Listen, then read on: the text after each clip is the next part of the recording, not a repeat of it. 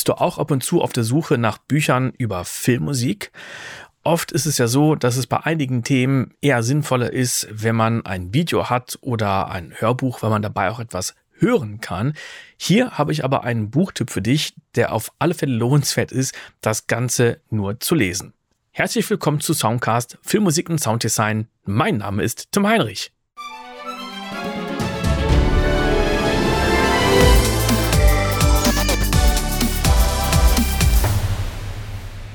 Heute stelle ich dir ein Buch vor, das mittlerweile in der dritten Auflage erschienen ist. Die Rede ist vom Buch Filmmusik vom Filmkomponisten Andreas Weidinger. Dritte Auflage, wie gesagt, und vor 15 Jahren circa ist die erste Auflage erschienen. Ich finde es gut, dass so ein Buch nochmal neu aufgelegt wird und es wurden nicht nur die Inhalte aktualisiert, sondern auch die Interviews. Das heißt, einige Interviewpartner wurden nochmal gefragt und manchmal hat sich die Meinung geändert, weil sich die Umstände geändert haben. Als erstes, für wen ist dieses Buch? Was ist die Zielgruppe? Einerseits natürlich Komponisten, andererseits aber auch für die Leute, die die Komponisten engagieren, damit diese einen Eindruck bekommen, wie aufwendig ist Filmmusik und was gehört alles dazu. Und vielleicht denkst du dir, ja, steht ja in diesem Buch wahrscheinlich drin, wie du Filmmusik schreibst. genau das steht hier nicht drin. Was, wirst du sagen? Das ist doch total wichtig. Also was ist denn sonst wichtig, außer wie ich Filmmusik schreibe? Und genau das ist der Punkt. Es gibt extrem viele Angebote, wie man Filmmusik schreibt. Gerade online ist einiges verfügbar.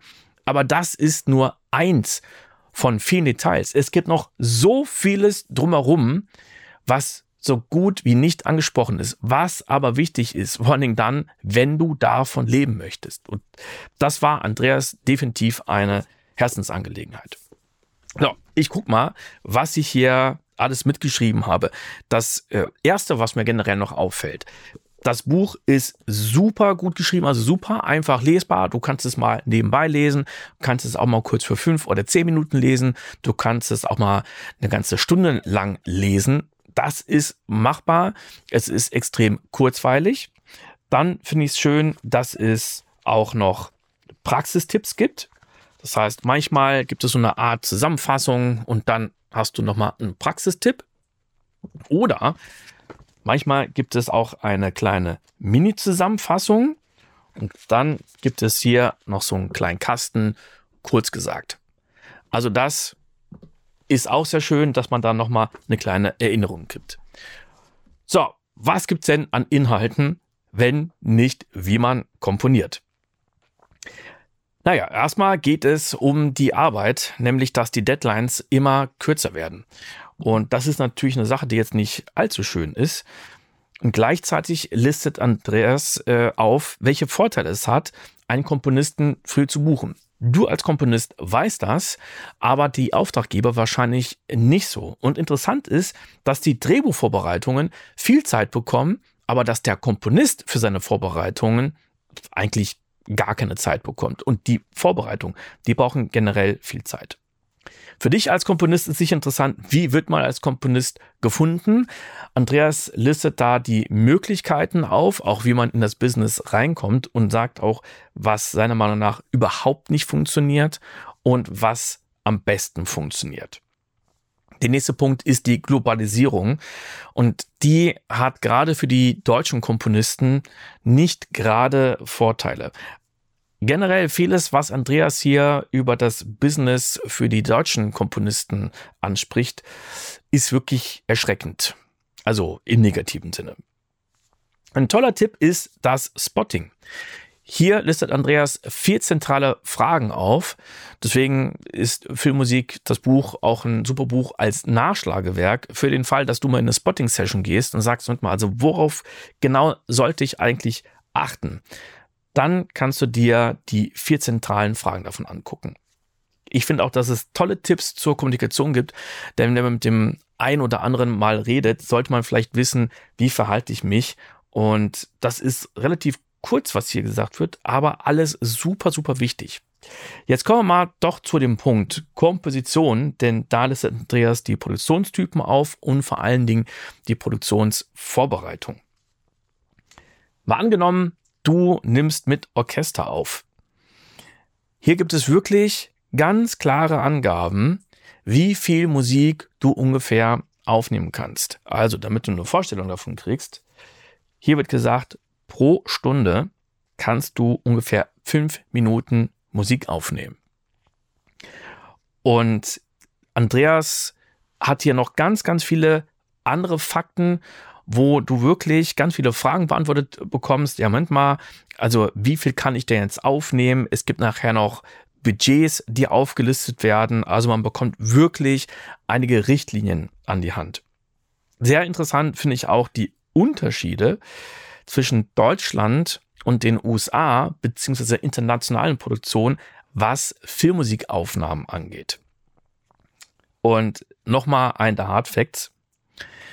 Mittlerweile ist es bei Standardproduktionen so, dass die Hauptmischung zwei Tage beansprucht. Das ist ja nix.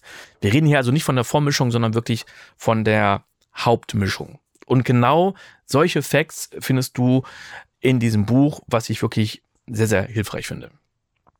Als nächstes geht es um den Vertrag. So, da kannst du jetzt einen Package-Deal nehmen oder einen Split-Deal. Wenn du noch nicht weißt, was das ist, ist das Buch auch sehr hilfreich, listet nämlich auch die Vor- und Nachteile bei beiden Deals für beide Seiten auf. Der Komponist hat bei beiden Deals Vor- und Nachteile, als auch der Auftraggeber. Dann geht Andreas noch viel genauer auf die Budgets ein. Natürlich ist das Ganze wirklich abhängig von ganz vielen Faktoren. Das ist ganz klar. Deswegen kann man jetzt äh, nicht sagen, ja klar, Filmmusik mit so und so viel Minuten kostet so viel und äh, die Filmmusik so und so viel. Aber hier wird schon mal eine Range gegeben. So Filmmusik mit den und den Rahmenbedingungen sollte ungefähr da und da anfangen. Und das finde ich ist schon mal so eine tolle Rahmenbedingung. Auch, dass man zwischen den einzelnen Abschnitten, also Indie-Film, TV, Serie, Streamer und Kino, wirklich mal ungefähr sieht, wie groß sind die Unterschiede. Fand ich auch sehr, sehr hilfreich und interessant. Interessant ist auch, und jetzt kommen wir nochmal zu diesen ganzen Negativaspekten, dass seit 30 Jahren es keine Änderung mehr gab. Und äh, das ist natürlich viel. Ja. So, jetzt kommen wir zu den Rahmenbedingungen. Da schaue ich mal in das Buch rein, auf die Seite 214, falls du es dir auch kaufst und mal gucken möchtest. Denn wir haben bei den Rahmenbedingungen die Erstvergütung und die Zweitvergütung. Da geht Andreas später auch noch mal ein bisschen genauer drauf ein. Dann gibt es die unternehmerischen Risiken, die Verantwortung als Musikproduzent, den Erhalt einer professionellen Produktionsumgebung, den wachsenden Zusatzaufwand und den konzeptionellen Aufwand. Alles Dinge, die super oft unter den Tisch fallen. Ja, und danach folgen hier die ganzen Budgetbeispiele.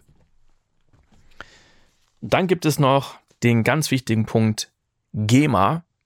Auch da sind die Zahlen sehr erschreckend, weil Andreas sehr anschaulich zeigt, dass es früher so gewesen ist, dass Komponisten einerseits Geld erhalten haben für die Komposition und dann eben für die Vergütung, die Zweitvergütung über die GEMA.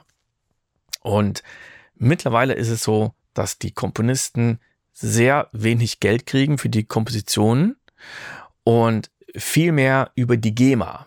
Und jetzt kann man sagen, boah, das ist ja toll. Ne? Das Problem ist nur, dass über die GEMA jetzt auch nicht mehr so viel reinkommt und die Budgets immer weiter sinken. Und wie stark das ist, hier sagt Andreas, 2020 betrug das Gesamteinkommen über die GEMA 77,1 Prozent. Das ist natürlich ganz schön viel. Und dann gibt es noch die Zwangsinverlagnahme. Was ist das? Ähm, da wird auch noch mal einiges zu gesagt. Und wichtig finde ich auch Tipps zur Werke- und AV-Anmeldung. Das heißt, hier gibt es nochmal konkrete Tipps, wie du deine Werke anmeldest, in welcher Reihenfolge, was zu beachten ist, finde ich super, super stark. Auch da, dafür ist das Buch super wertvoll und sinnvoll, nochmal zu gucken, okay, was sollte ich eventuell beachten oder was sollte ich dafür einfordern und wer macht hier überhaupt was? So, Resümee des Ganzen. Filmmusik ist ein super Buch, was super leicht zu lesen ist, was man sicher mehrmals lesen kann, was zwei verschiedene Zielgruppen hat. Ich glaube, das ist auch ein super Buch, was sich lohnt, es zu verschenken. Es gibt Interviews mit Marcel Basotti, Matthias Hornschuh, Jeff Rona und vielen anderen und nicht nur Komponisten, sondern auch mit Produzenten, Anwälten und anderen sogar ein Interview mit ChatGPT.